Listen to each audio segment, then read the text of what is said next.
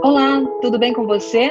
Eu sou Carol Augusta e você acompanha agora mais um podcast e por falar em educação da Associação Brasileira de Mantenedoras de Ensino Superior.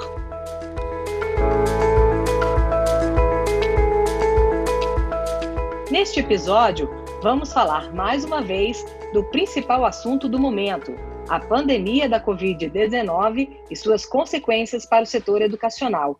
Aumento da evasão escolar e da inadimplência, desemprego, inexperiência com ensino remoto, revisão do currículo escolar de acordo com as novas demandas do mercado de trabalho, aprendizagem personalizada, isolamento social, enfim, como enfrentar tudo isso?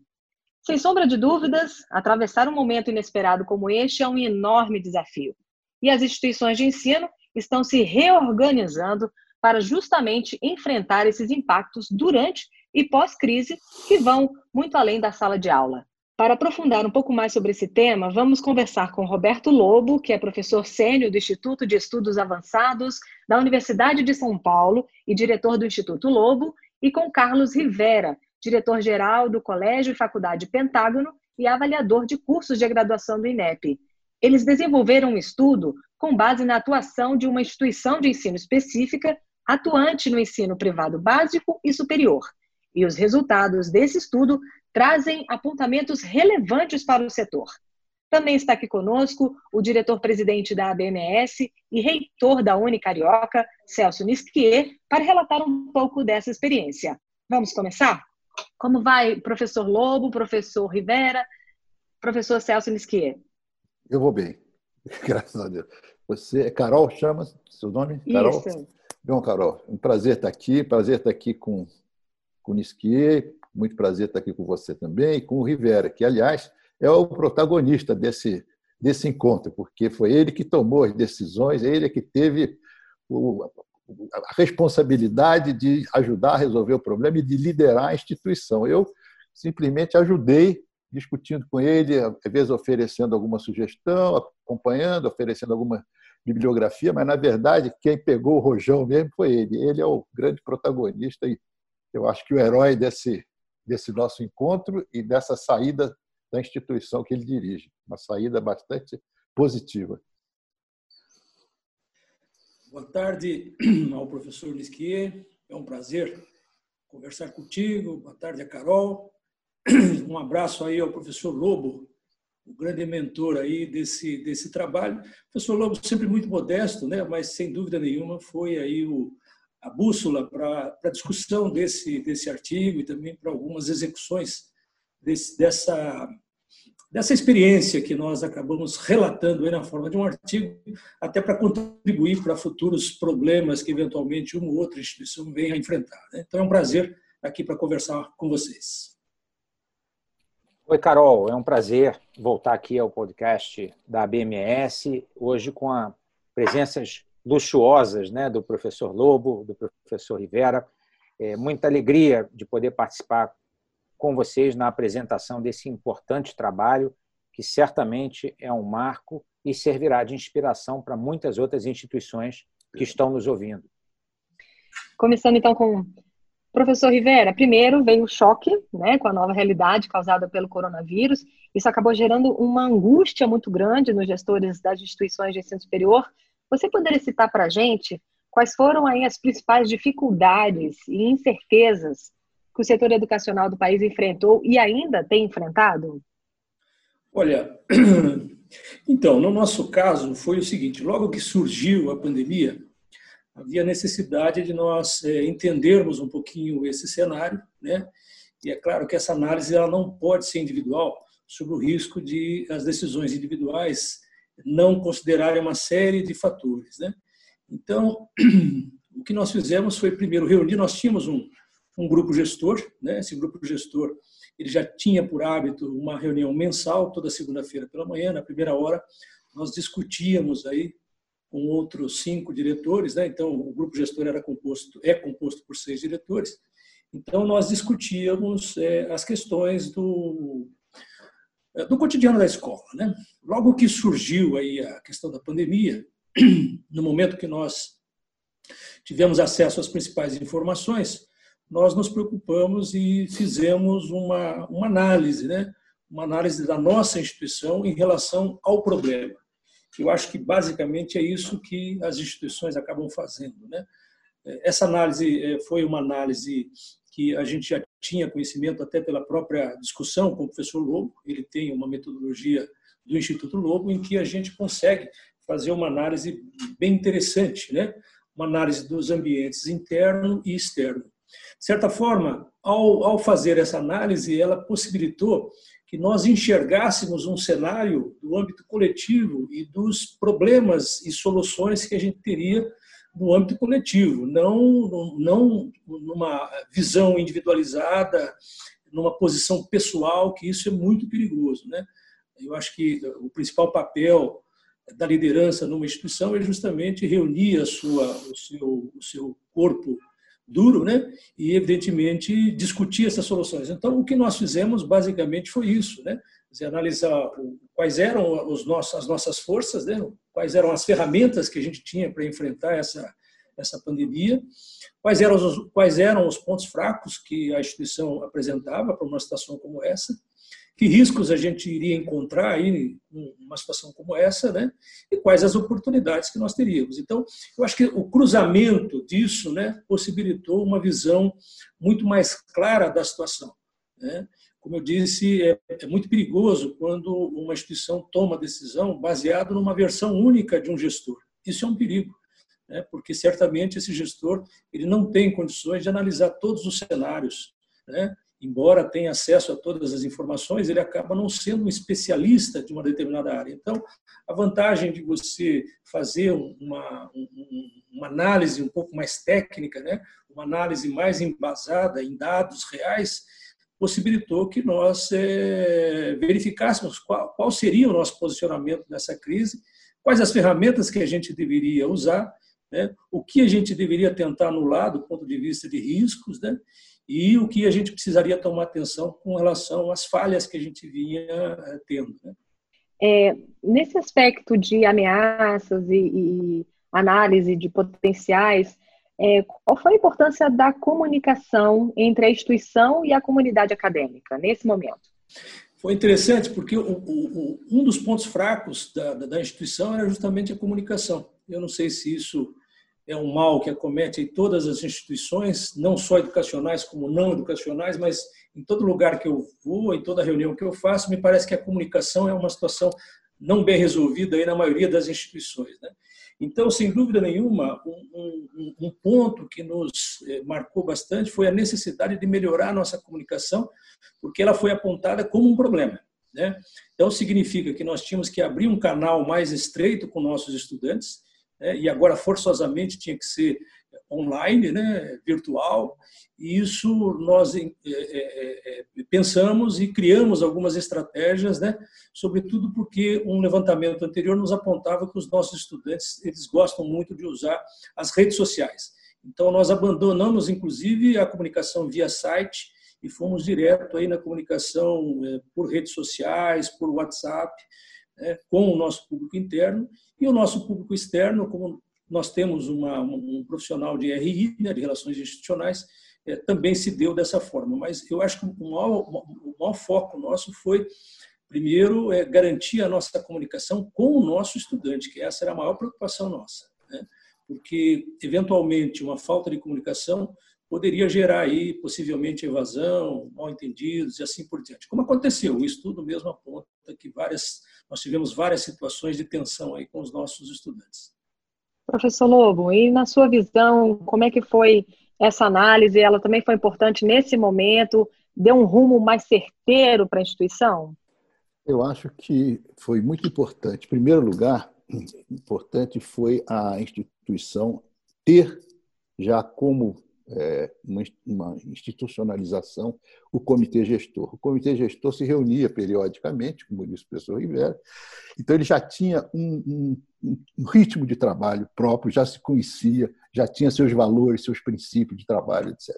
Quando apareceu o problema da pandemia, então, esse núcleo de gestor se transformou no que chama o centro nervoso da crise, onde as decisões maiores são tomadas. Então, a instituição, a partir desse núcleo, fez um levantamento das fraquezas, das oportunidades, dos cenários e tal, montou um certo panorama, né?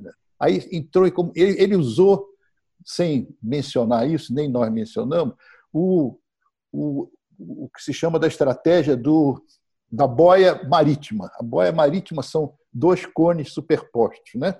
um para cima e um para baixo. Então, o que, que acontece? O comitê virou o vértice do cone, levantou uma série de questões, uma série de problemas, abriu essa discussão para a comunidade, inclusive ouvindo alunos, e depois voltou com essas informações, centralizou-as e tomou as decisões. Essa é a melhor estratégia no momento de crise, chamada estratégia da boia, né? que na Europa se chama estratégia da boia. Então, funcionou muito bem lá. E eu acho que esse foi o exemplo, e por isso eu insisti com o professor Rivera, para que ele publicasse essas informações e essa experiência para que servisse para os outros, porque foi uma estratégia muito positiva, acho que deu resultados muito bons, até acima do, da expectativa. Você vê que o grau de inadimplência, evasão, tudo são absolutamente controlados. Financeiramente, a instituição sobreviveu e não é fácil, porque a gente sabe das informações que nós temos hoje pelo próprio Conselho Nacional de Educação. E só em 2019, antes da crise, 72 faculdades pediram descredenciamento, ou fecharam, né? sinônimo de fecharam. Esse ano, fui informado de que havia, em março, seis pedidos diários de instituições que estavam fechando suas portas. É uma crise muito séria. E a, a, a FAPEM conseguiu passar por essa crise de maneira, eu acho que bastante positiva, né? E eu acho que era um exemplo que merecia ser divulgado para que a gente aprenda a lidar com crises no futuro. Nós nunca passamos por guerra. Gente que passou por guerra sabe lidar com crise melhor que nós. Nós não estamos muito acostumados. Uma pandemia para nós é uma guerra mundial. Né? Sofremos muito com ela, não só pela morte, mas pela questão econômica também, pela, pela é, suspensão de atividades, pela falta de recursos dos estudantes e suas famílias. Né? Isso gerou um problema muitíssimo sério para as instituições e nós estamos tentando passar por isso e agora vamos ter que recuperar o tempo perdido Verdade. o mais rapidamente possível. Só para terminar, infelizmente, as instituições federais públicas não estão tendo o mesmo desempenho que as privadas que assumiram o problema, reconheceram o problema, lidaram com o problema e estão tentando vencê-lo. Verdade, professor. Eu queria corroborar essa sua fala aí com alguns fatos que foram apresentados, que surgiram nas pesquisas que a própria ABMS fez. Né, nós tivemos mais de 80% das instituições particulares fazendo a transição para as atividades remotas, é um índice fantástico, com uma aceitação muito grande por parte dos estudantes. Há questões que eu acho que a pesquisa elaborada, o estudo é, feito é, pelo professor Rivera mostram, mas eu acho que, no geral, o setor de educação superior privado deu uma, um exemplo para o país, mantendo é, os seus 6 milhões e meio de estudantes universitários em, é, em ritmo de aprendizagem, numa forma é, inovadora e em tempo recorde. Eu fico muito feliz com isso e, e queria dizer da alegria de ouvir esses exemplos concretos né, da, da Faculdade Pentágono, porque nós fazemos pesquisas que são genéricas, mas aqui nós estamos ouvindo um exemplo concreto. E isso dá mais base para que a gente possa disseminar isso como um exemplo. Por, por exemplo, é, quero é, confirmar também essa importância da comunicação, professor Rivera. Eu acho que esse é um problema generalizado das instituições, principalmente é, é, daquelas que ainda não conseguiram falar a linguagem do jovem estudante pelas redes sociais. Então, nós também lá na Unicarioca tivemos que é, mergulhar nas redes sociais como uma ferramenta de comunicação e lá também criamos um comitê gestor que, em vez de chamar de gabinete da crise, a gente chamou de gabinete da oportunidade. Então, hoje, é, esse, é, é assim que se chama o grupo de, de WhatsApp que foi criado, Comitê de Oportunidades, reunindo os principais gestores da instituição com é, é, funcionamento 24 por 7 e reuniões via Zoom semanais de acompanhamento é, de todos os elementos da crise. Então, lá estavam reunidos é, área de marketing, área acadêmica, área operacional, área jurídica. Então, eu concordo que essa foi para nós, e estou dando um depoimento pessoal da Uni Carioca, uma grande saída para que todos falassem a mesma linguagem durante todo esse período de crise. Então, eu é, quero corroborar a sua, o seu case, dizendo que lá na nossa instituição também. E eu sei que muitas outras também fizeram isso, porque, como o professor Lobo falou, é, nós tivemos que nos reinventar para sobreviver nesse momento e, e, e, vamos continuar sobrevivendo, porque esse semestre começou para muitos ainda remotamente e talvez continue remoto até o fim. Então, esse, esse seu estudo vai nos trazer muita luz até do que funciona e do que não funciona. Gosto, gostei muito, só para encerrar essa rápida, é, é, esse rápido gostei muito da análise SWOT, porque, de fato, nenhuma instituição é igual à outra. Cada uma tem que conhecer seus pontos fortes, seu DNA, seus pontos fortes, fracos, é, as oportunidades e as ameaças. Então, essa análise foi é, é, muito, muito inteligente, né, como uma maneira de iniciar a solução do problema. Né? Esse SWOT nós usamos durante muitos anos que nós fizemos consultoria, depois para o exterior, suspendemos um pouco as atividades de consultoria, estamos voltando agora, até recriando o Instituto Lobo, reativando, mas eh, nós usamos essa técnica em muitas instituições, inclusive com o Instituto Eldorado, do Motorola, nós usamos para fazer o planejamento estratégico, usamos e sempre funciona muito bem, desde que haja liderança. A liderança é a chave da questão também. Quer dizer, a liderança que seja ao mesmo tempo um guia, ao mesmo tempo uma autoridade e ao mesmo tempo que tenha um diálogo com a comunidade. Essa, com essa liderança, as coisas caminham, que acontece no caso do Rivera. E isso é coisa importantíssima. Qualquer metodologia precisa de uma liderança e precisa de um bom diálogo entre a liderança e a comunidade. Então, esses são a, é a chave do é, é o segredo da coisa para funcionar bem, né, Rivera? É, não, é verdade. É verdade. O, o, aí, professor Celso, fugindo um pouquinho, né? Hoje é, nós fazemos SWOT para analisar, inclusive, os nossos cursos. Recentemente, todos os coordenadores e os professores foram capacitados é, com essa ferramenta SWOT e há uns 15 dias antes da pandemia nós fizemos uma análise SWOT de todos os nossos cursos, porque como alguns cursos estavam perdendo estava caindo muito a demanda, nós então entendemos que o melhor caminho seria fazer uma análise dessa, dessa mesma forma que nós fizemos, para poder entender.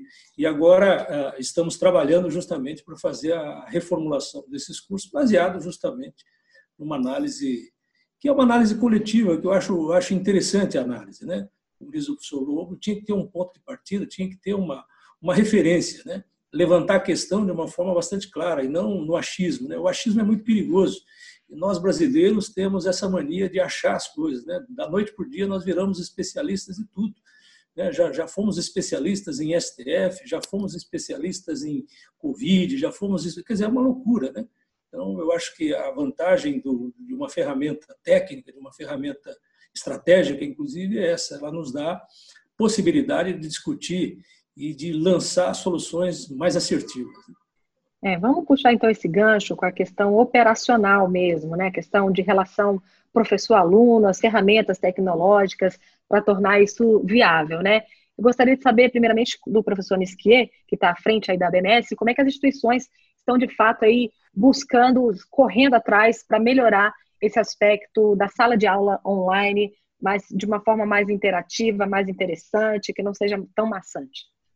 Olha, a, a, nossa experiência nas conversas com a diretoria da BMS, na troca de relatos, elas têm mostrado que a transição para o modelo remoto foi confusa, o que é natural. Foi feita em pouco tempo, é, muitos professores usaram ferramentas diferentes, né? um usava o Instagram, o Facebook, o Teams, o Meet, o Hangout, e eu devo ter esquecido o Zoom, provavelmente muitas outras. É, eu vejo agora, nesse segundo semestre letivo, como muitas estão continuando com as atividades remotas, enquanto duram os efeitos da pandemia, eu vejo as instituições normatizando isso, construindo em cima da experiência do que deu certo, é, evitando o que não deu certo e criando é, novas regras. Por exemplo, há instituições que uniformizaram a plataforma, por exemplo, o Teams da Microsoft, e criaram ferramentas para tornar também a aula mais dinâmica. Uma das queixas que a gente ouve muito é que é duas horas na frente de um computador, né, numa, numa live, numa atividade remota, é, cansa o estudante. Então, eu vejo as instituições também adaptando essas aulas para é, trechos é, mais rápidos, com intermeados por atividades de fixação de conhecimento, por exemplo.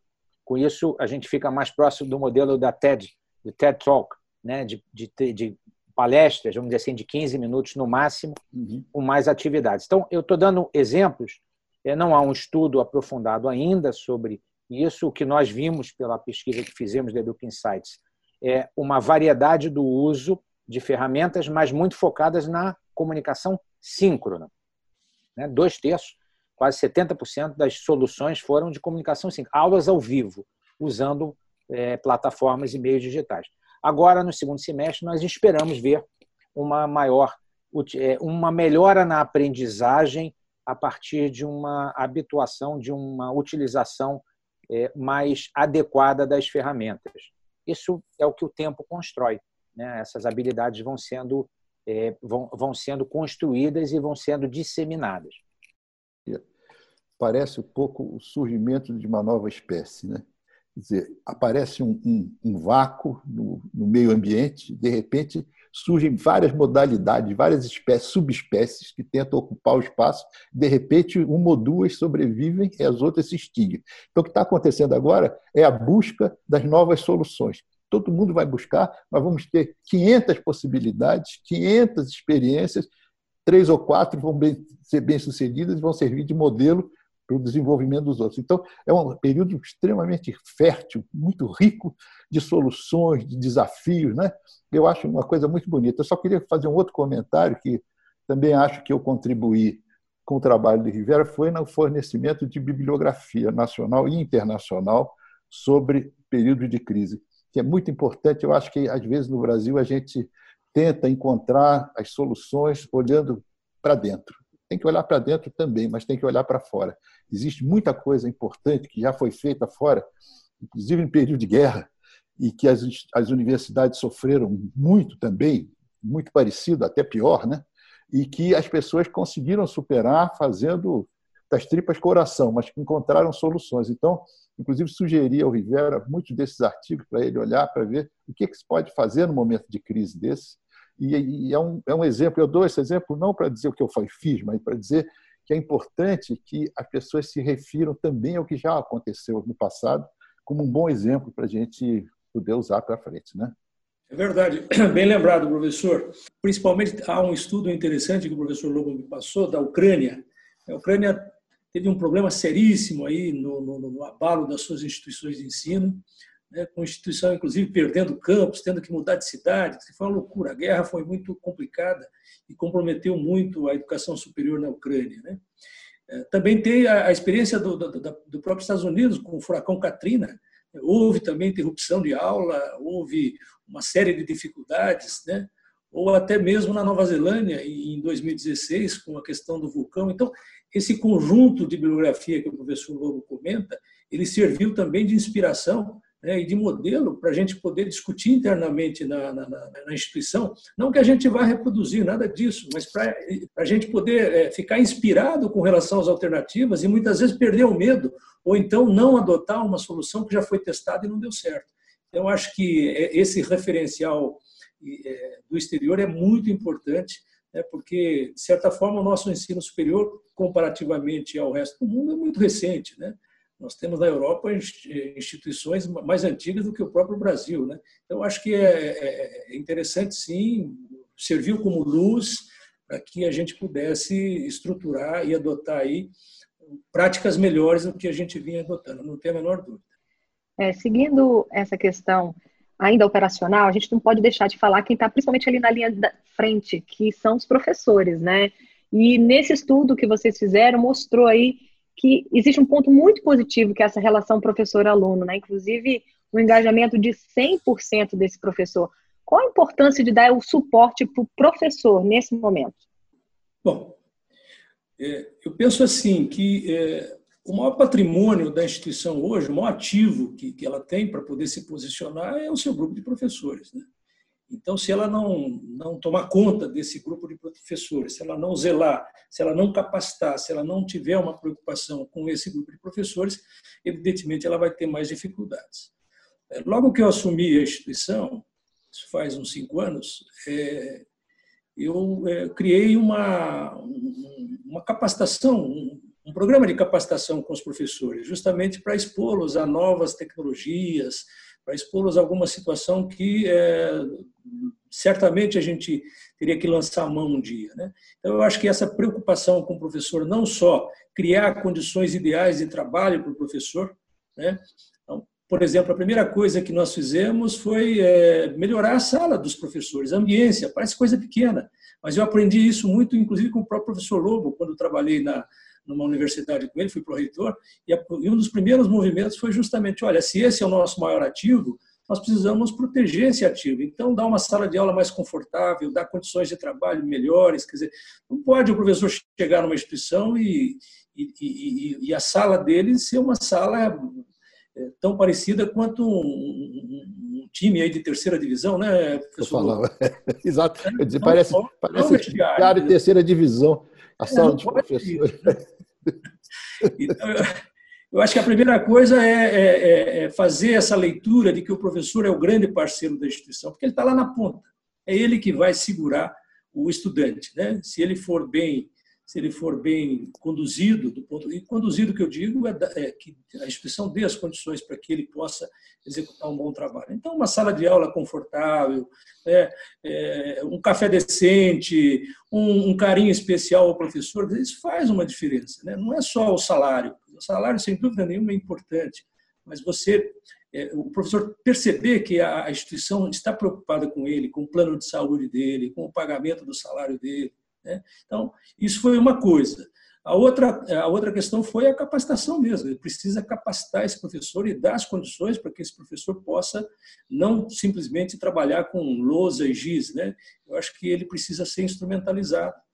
É, isso nós, é, há cinco anos que nós estamos investindo nesse programa de capacitação. Discutimos muito aula invertida, gamificação, há, há três, quatro anos atrás e no momento que nós precisamos disso, quer dizer, o professor já estava mais ou menos preparado. Então, isso ajudou. Né? Então, não é uma coisa isolada, quer dizer, é um conjunto de ações que acabam, no momento que você precisa, acabam é, é, sendo definidor aí de, de, de soluções. Né? Então, a questão do professor é importante. Nós estamos hoje com uma preocupação muito grande com relação à saúde mental desse professor. Não só a saúde mental mas do professor, mas também do estudante. Esse professor ele de certa forma abriu a casa dele, né? Ele, as pessoas estão dentro da sala do, do, da casa do professor, assistindo aula da casa do professor. Esse professor está sofrendo a questão do isolamento, está sofrendo a falta de convívio com seus colegas, está sofrendo com relação a, a, ao medo da pandemia, ao medo de, de, de, pegar o vírus, né? É, o medo do, do, dos familiares. Então, esse professor hoje precisa ser acolhido e é isso que nós estamos preocupados, e é isso que nós estamos fazendo. Esse período de férias que nós tivemos, basicamente nós ficamos aí tratando o professor, nós temos um, um, uma diretoria específica para isso, criamos uma diretoria que é para atender o aspecto emocional do professor, do estudante do funcionário. Então, essa diretoria ficou praticamente aí o mês de, de julho inteiro, entrando em contato com o professor, monitorando a saúde mental desse professor e dando a retaguarda para ele. Mais para frente a gente pode até detalhar melhor, mas hoje é a grande preocupação. Até porque se ele não estiver bem emocionalmente, psicologicamente, ele não vai poder desenvolver o seu trabalho. Aliás, nenhum de nós.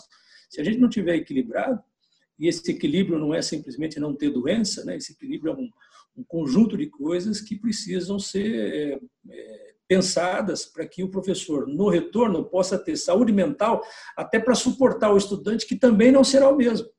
Né? Então, é, eu acho que o, o, o, que não pode é querer exigir do professor agora no segundo semestre que ele cumpra um programa que sequer ele terá condições, tempo instrumental para poder cumprir. Então, eu acho que por isso que é importante que as instituições pensem um pouquinho que talvez o efeito dessa crise em termos de perda acadêmica ele vai se dar ao longo desse e talvez do próximo um ano e meio, dois anos aí. Né? É isso que a gente que a gente entendeu. Eu queria concordar inteiramente com a fala do professor Rivera. Eu, a palavra-chave é acolhimento, é, acolher o professor, entender essas dificuldades que vão muito além da dificuldade metodológica, passa por essa questão de saúde física e mental, é, entender a sobrecarga que naturalmente existe. Quem usa muito é, as reuniões, as videoconferências, sabe como é cansativo né, estar à frente de uma câmera mais do que uma reunião normal. Então, é entender essa, essa dificuldade, acolher, até porque o professor está na linha de frente. Não há, assim, não há, é, é ele que tem contato com o nosso aluno, com o nosso cliente, vamos chamar assim. Então, acho que o professor que foi um herói, está sendo um herói, ele precisa ser acolhido nessa condição de ser humano que faz, é, que vai no seu limite para poder atender ao seu objetivo profissional. Faz por paixão, mas faz também porque é acolhido, é respeitado, é, é reconhecido pela instituição. E esse momento a gente não deve desmerecer. Eu cito um exemplo, mais uma vez, para ajudar os ouvintes a, a, entenderem também outras circunstâncias. Agora eu vou falar de novo da, da Unicarioca, mas é como uma, uma informação. Nós fizemos a entrega dos certificados dos professores com, maior, com melhor desempenho. Semestralmente fazemos isso e foi uma festa via Zoom, né, via Teams, na verdade, e vocês precisavam ver a emoção do professor de estar falando com seus colegas mesmo à distância, de estar tendo o trabalho reconhecido, é, de, de estar sendo chamado e, e lembrado. Então, é, é endosso, professor Rivera, é, essa sua formulação é, magnífica e diria o seguinte: não esqueçam disso, pessoal. Dizer, na hora em que vocês estiverem fazendo o planejamento do semestre, começando o semestre, não esqueçam de quem está na linha de frente, quem está é, né, defendendo as nossas cores, é, porque precisam de, de, capacitação, precisam de reconhecimento, precisam de apoio psicopedagógico também. Muito importante essa sua fala, queria sublinhá-la aqui com todas as, com toda a carga da, da minha caneta. Como, como professor que fui muitos anos, né, e que admiro muito a profissão e admiro muito meus colegas, eu vou botar uma pimenta nessa discussão aqui. Que eu acho que quem está preocupado com os professores deve se preocupar duplamente a partir de agora, porque nós estamos numa fase de transformação de labor intensive para capital intensive no ensino superior.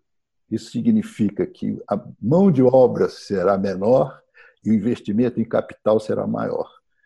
Isso reduz oportunidade de trabalho. Então, os professores terão que se preocupar com isso e as entidades e as instituições também terão que se preocupar para que não haja nenhum problema maior dessa classe já tão sacrificada de uma certa maneira, mas é uma tendência e não adianta fugir de tendências desse tipo, porque ela ocorre independente da vontade das pessoas. Então, é muito importante que se faça uma transição o mais suave possível, o menos penosa possível, mas eu acho que isso é uma, é uma tendência inevitável. Não sei qual é a opinião de vocês que são gestores, mas eu, aqui, que não sou gestor de do ensino superior, vejo isso com a maior clareza e com preocupação.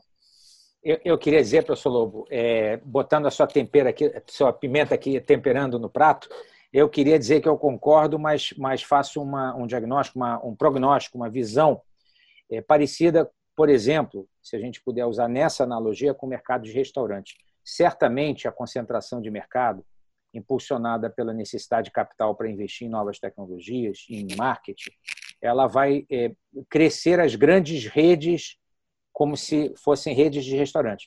Mas aquele pequeno restaurante com aquele chefe local que faz aquele prato que só ele tem e que ninguém mais faz e que vai lá só para comer aquele prato, vai continuar existindo. Eu faço essa analogia para separar os grandes grupos educacionais das pequenas faculdades que têm é, valor naquele ensino, naquela metodologia, naquele contato que ela tem com o professor. Eu, eu acredito que nós não vamos ter um modelo único capital intensive. Eu acho que nós vamos ter pequenas faculdades, algumas boutiques, é, que serão labor intensive, mas usarão intensamente tecnologia, é fato, mas que é, terão aquilo que ninguém mais tem, que é um professor com habilidades especiais, que é um produto que ninguém mais pode oferecer. E acho que essa experiência a gente vai, vai ter no ensino superior também. Esse é acho é que as pequenas e médias, tá, elas estão realmente é, grandemente desafiadas, mas elas é, terão que se reinventar, como nós falamos, reencontrar a sua essência talvez mais do que uma análise SWOT, tenha que se fazer uma análise mesmo de, de valores e de cultura da organização, para que ela possa encontrar um perfil que lhe dê resistência a esse mercado. E eu acho que onde houver um professor com talento, vai haver uma comunidade de aprendizes disposta a ouvi-lo e a pagar por isso. Essa é a minha esperança, mais do que uma visão, eu tenho essa esperança é, de, de ficar naquele chamado 80-20, né, que, que se fala normalmente de mercados consolidados. Tá? 80% do mercado será dominado por 20% das instituições, mas 20% do mercado terão as pequenas e, e, e, médias bem definidas e bem estruturadas para oferecer um serviço que ninguém mais oferece.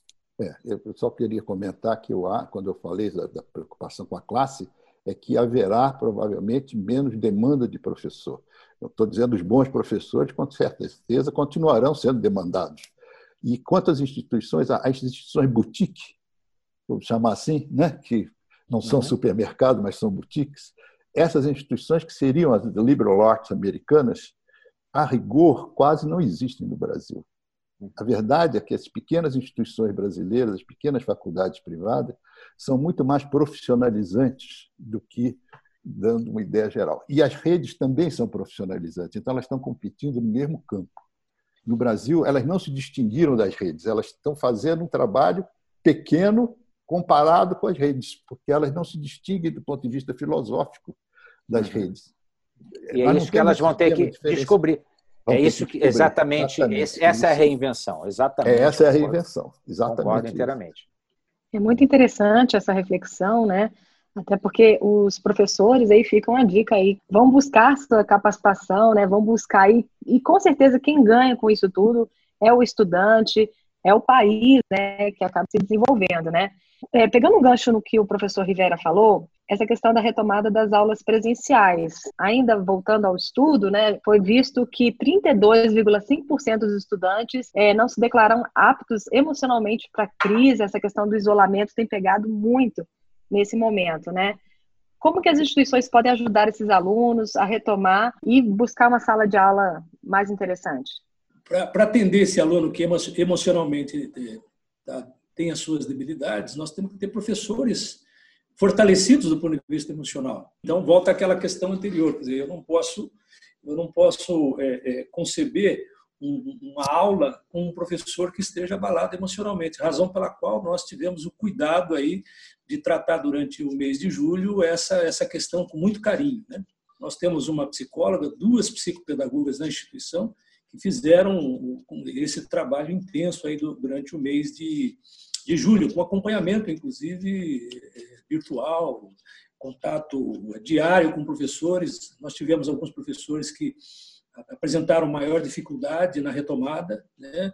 professores inseguros, e, e essa retaguarda ela foi importante. Uma coisa também que a gente percebe, e a gente tem percebido nos, nos, nas nossas capacitações, é a dificuldade do professor em tratar com turmas heterogêneas. Eu não sei se é só na minha instituição ou nas instituições eh, do Brasil, mas as turmas heterogêneas, elas, eh, o professor tem uma certa dificuldade.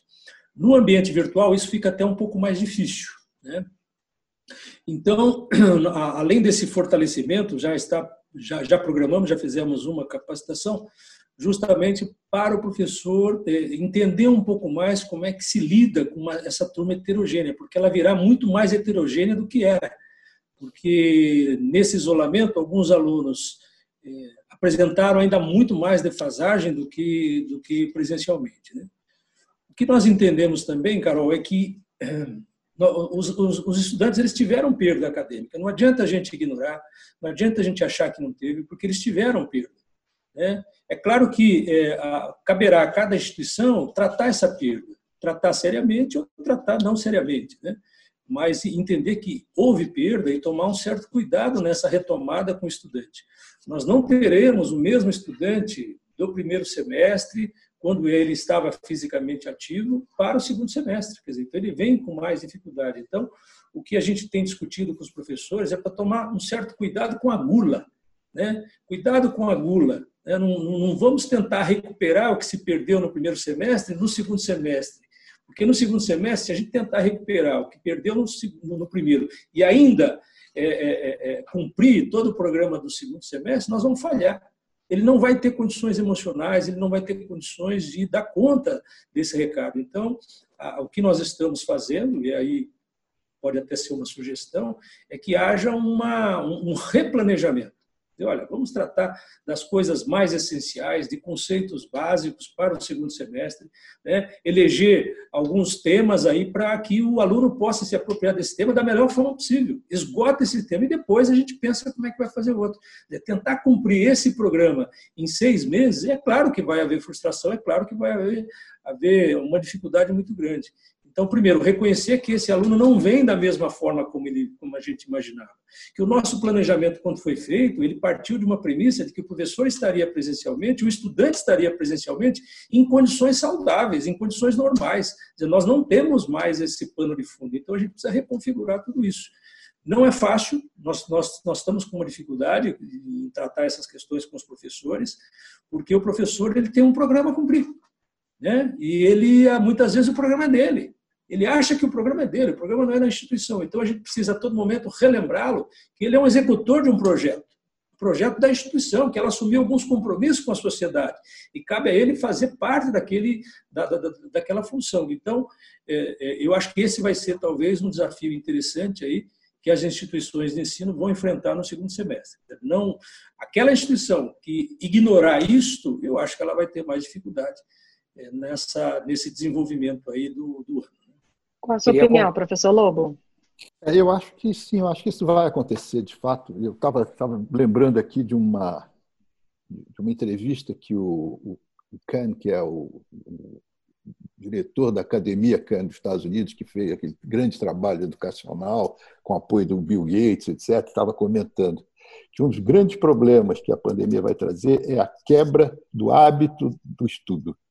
Né? E que estudo é um hábito, como todos os hábitos. E que quando a pessoa rompe, seja no, na, na, intensidade, seja na forma, seja na estrutura, isto tem que ser reconquistado. E isso leva um certo tempo. E é preciso muita dedicação e seriedade para se voltar a ter o hábito anterior. Então, esse vai ser um dos problemas, que as pessoas quebraram aquele ritmo, desacostumaram com aquilo e agora vão ter que dar um trabalho dobrado para poder voltar ao que era, diferentemente, porque não vai voltar exatamente ao que era. Certamente, eu acho que o ensino totalmente presencial está com os dias contados, nós todos achamos isso, né? Isso vai ter que ser administrado, adaptado, os alunos vão ter que se adaptar a isso. Eu, eu, eu sempre faço analogia do futebol, já que nós gostamos de futebol, eu faço analogia. Uma coisa, se você fosse um torcedor viciado, fosse todo fim de semana assistir futebol no estádio, você teria uma visão do futebol. Aí, de repente, veio a pandemia, você foi para casa começou a assistir da televisão. É, é, outro mundo. Né? Então, você perde uma série de coisas, aquela empatia, né? a torcida do lado e tal. Por outro lado, você ganha a repetição do lance, você ganha o VAR, você ganha comentários paralelos. Aí você diz assim: poxa, mas aqui tem umas coisas boas, perdi uma coisa de lá e ganhei uma coisa daqui. Aí, de repente, você incorpora no estádio a reprodução dos lances bonitos. Aí você usou uma tecnologia que tinha sido usada para o remoto no presencial.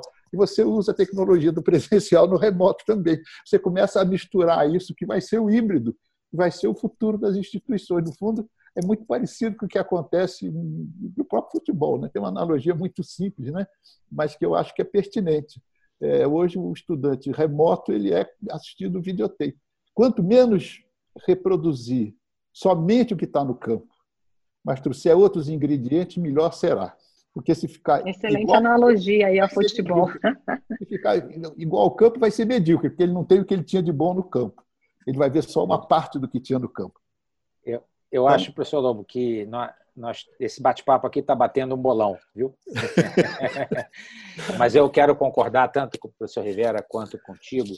É, realmente, nós temos que nos preparar para um futuro híbrido. É, essa, é, essa realidade chegou, chegou forte. Muitos professores, inclusive, que não estavam ainda conscientes, conscientes disso, se tornaram conscientes dessa necessidade. E muitos, inclusive, estão se adaptando bem, se adaptando bem. E aí nós vamos ter que saber é, usar. Talvez a gente possa, pela BMS também, realizar um estudo com apoio é, do Instituto Globo, é, pensando o seguinte: o que, que, qual é o legado? O que de bom essa, essa, é, essa situação nos trará em termos do vídeo. Serão as, as, as, salas de aula invertidas, as metodologias ativas vão acontecer de vez. Eu, particularmente, acho muito difícil trazer um aluno de casa para uma aula tradicional, depois de tudo que aconteceu, porque ele estava em casa tendo acesso à mesma coisa que ele tem na sala de aula em termos de transmissão de conhecimento. A uhum. sala terá que ser de aplicação de conhecimento, terá que ser dinâmica, terá que é. ter uma outra metodologia.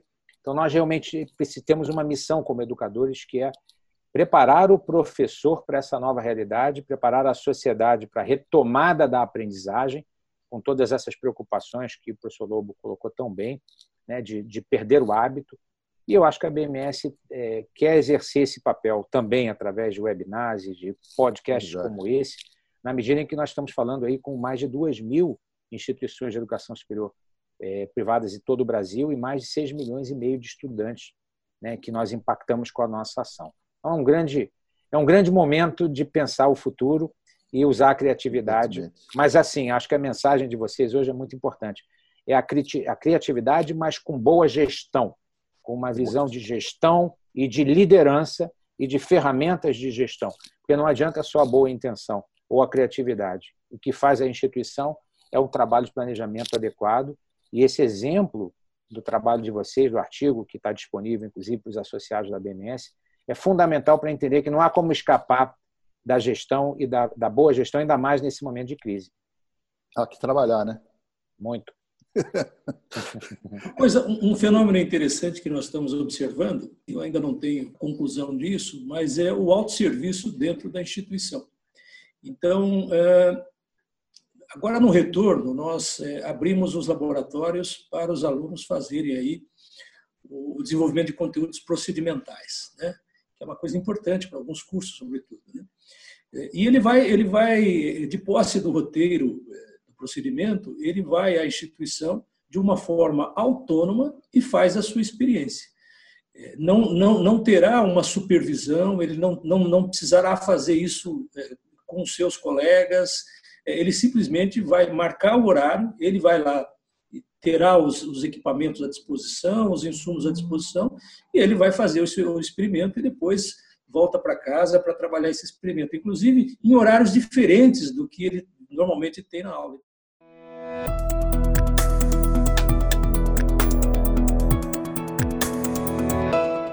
Olha, muito bom o nosso bate-papo aí. Antes, Carol, deixa eu fazer um, destaque. Nós só, só, estamos discutindo aqui por conta da insistência do professor Lobo em eu relatar isso, viu? Eu, eu, trocava algumas informações com ele, falou, olha, fiz aqui, olha que levantamento interessante, falou, ah, tenta fazer isso. Tenta fazer. Então, no fundo, quando nós decidimos mandar para a BMS, era mais no sentido, olha, essa é uma experiência que, de repente, não pode ficar restrita a nós. Isso pode é, ser é, é, refletido aí também por outras instituições para ver porque eu acho que o que nós estamos precisando no ensino superior privado é compartilhar algumas práticas que deram certo. Né? Algumas práticas que, de certa forma, favoreceram a instituição. Então, compartilhar essas práticas que deram certo pra, já seria um ganho para nós. Né? Eu acho que tem certas coisas que não precisam ficar restrito às instituições. E muitas vezes os gestores, talvez por falta de tempo, talvez por falta de cuidado, acabam não relatando o seu cotidiano e esse, esse relato do cotidiano eh, pode ser uma, uma fonte inspiradora para outras instituições. Né? Em alguns aspectos, nós não somos concorrentes, de jeito nenhum. Se a gente tiver um ensino superior privado forte, é melhor para todo mundo. Né? É, muito não é importante. é interessante muito o fechamento de instituição, Exatamente. não é interessante é, a concentração de instituições, nada disso. Eu acho que nós precisamos compartilhar mais é, boas práticas, sabe? Excelente, professor Rivera. Bom, nós lembramos que a íntegra do artigo escrito pelos nossos convidados está disponível no site da BMS, exclusivamente para os nossos associados, e uma parte do material está aberta ao público também em nosso site. Para finalizar, vou indicar aos nossos ouvintes que acessem o estudo feito também pela Educa Insights divulgado pela ABMS sobre o impacto do coronavírus na educação. Lá estão dados interessantes que podem subsidiar em tomadas de decisões. E agora eu pergunto aos nossos convidados, aos nossos craques, se vocês têm algum livro, algum artigo, documentário, um vídeo, um curso, ou até mesmo um podcast que trate sobre esse nosso tema que nós acabamos de discutir aqui. Bom, deixa eu começar, porque tem muito a dizer aqui não, mas eu tenho alguma coisa. Primeiro que eu tenho, eu tenho um blog regular no, no estadão.com, sobre educação, educação superior principalmente. Mais de metade dos meus blogs são sobre educação superior, e inclusive alguns já tratam da questão da pandemia, inclusive há um sobre sugestões para os reitores e tal, que poderia ser consultado, um pouco, é, um pouco reflete o que eu falei hoje, mas foi feito em abril, princípio de abril, então era uma recomendação, uma, uma possibilidade de reflexão sobre a questão da pandemia. E existem vários estudos muito interessantes. O professor Rivera citou esse da Ucrânia, quem quiser saber, eu posso até mandar o título, é, é um, um artigo muito bonito sobre como as universidades da Ucrânia conseguiram combater a crise gerada pela guerra da Ucrânia. Foi uma coisa muito séria para eles. Há um artigo muito interessante da consultoria McKinsey, que não sei se conhece também, sobre é, a, a, crise da pandemia nos Estados Unidos para o ensino superior, em que eles fazem uma série de análises estratégicas e levantam questões extremamente importantes. Eles têm, inclusive, um, um, eles recomendam o núcleo gestor como centro nervoso, como eu mencionei, e eles fazem atuação, levantam a atuação desses núcleos em vários segmentos, como deveria ser e como eles sugeririam que as instituições de ensino superior fizessem. É um artigo muito interessante. Acho que existem muitos webinars no Brasil já sobre isso, eu tenho assistido alguns. O, próprio a também tem feito alguma coisa.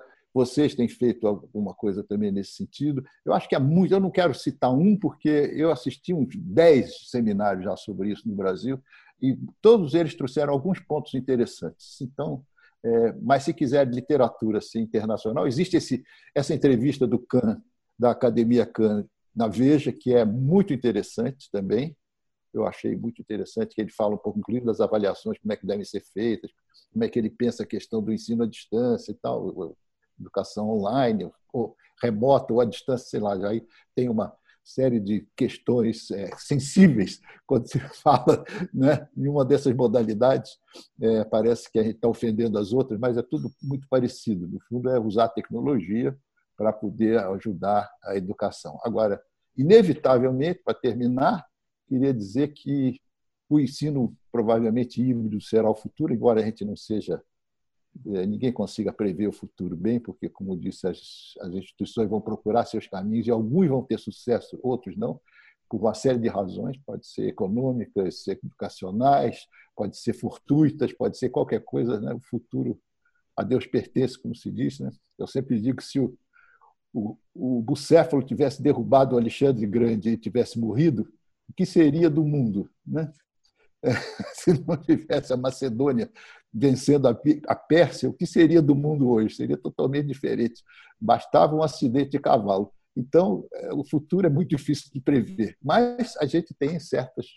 É, sente o cheiro, mais ou menos, de onde as coisas devem caminhar. E provavelmente esse ensino, o estudante tendo uma atividade, sendo uma educação ativa por parte do estudante, é irreversível. E o papel do professor continua sendo fundamental mesmo que ele não seja o dono da verdade falada e cuspida em frente de uma classe. Mesmo que ele tenha outro tipo de atividade, o contato dele, a experiência dele, o conhecimento dele continua a ser vital para a educação no futuro. É isso. É muito obrigado pelo convite, porque foi um prazer participar aqui. Olha, eu vou, vou numa linha talvez um pouco mais, mais de livro mesmo. Eu gosto muito de um autor chileno chamado Carlos Matos. Carlos Matos é, foi um economista que trabalhou muito tempo com planejamento educacional. Eu gosto muito do. Ele tem um livro interessante que é a Teoria do Jogo Social, né, que é um, é um, é livro bacana porque ele trabalha justamente com essa com essa imprevisibilidade do futuro, né? a necessidade de a gente planejar sem ter a certeza de que aquilo vai acontecer ou não. Então, ele não é um autor determinístico, ele é um autor caótico, inclusive, eu acho eu, eu gosto muito da, da, do, do, Carlos Matos, né? Tem um outro livro que, embora não seja vinculado diretamente ao assunto, ele dá uma tangenciada, que é o livro do Ortega y Gasset, que fala da rebelião das massas. Né? Ele trabalha um conceito interessante, que é o homem-massa, onde ele separa os qualificados dos não qualificados. É, é bastante interessante esse ensaio do Ortega y Gasset. Aliás, é um, é um livro de 29, de 1929, é um é. livro bem interessante. Ele tem um sobre universidade também. Muito Isso, bom. exato, exato. Muito bom. E o, o clássico dos clássicos, né?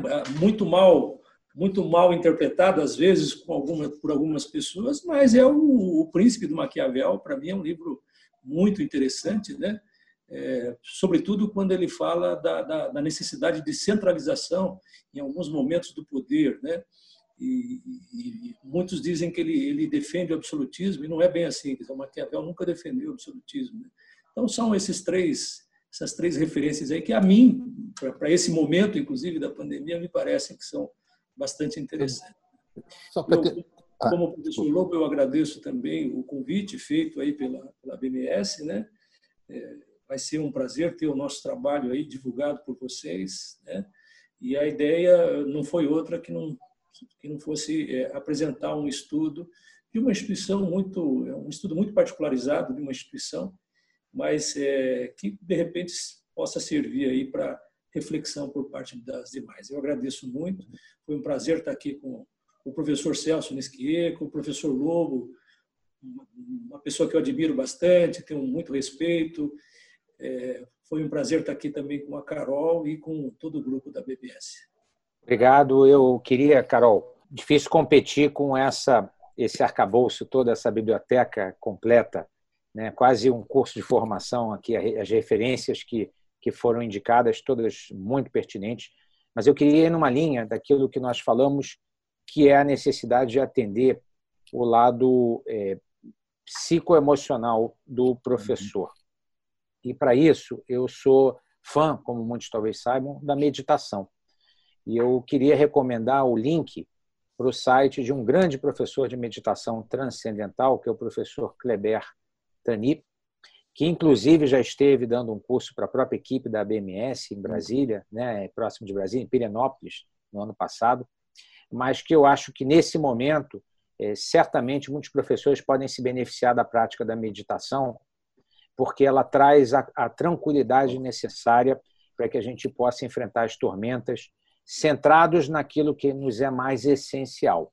Então, eu recomendo a meditação transcendental e queria poder deixar um link né, dessa, desse podcast para que vocês possam clicar e ver como, aprender, como podem aprender a meditar. Acho que vale muito o investimento de tempo e de recursos para se tornar uma pessoa melhor. Excelente, muito bom. Muitíssimo obrigada ao professor Lobo, ao professor Rivera pela participação no nosso podcast por falar em educação. E obrigada a você por nos acompanhar mais uma vez. Lembramos que todos os links e indicações dos nossos convidados estão disponíveis na descrição do episódio. E anote aí o nosso e-mail, se você quiser fazer algum comentário ou dar uma sugestão de tema para o próximo podcast. Anota aí. E por falar em educação, arroba abms.org.br. Até a próxima!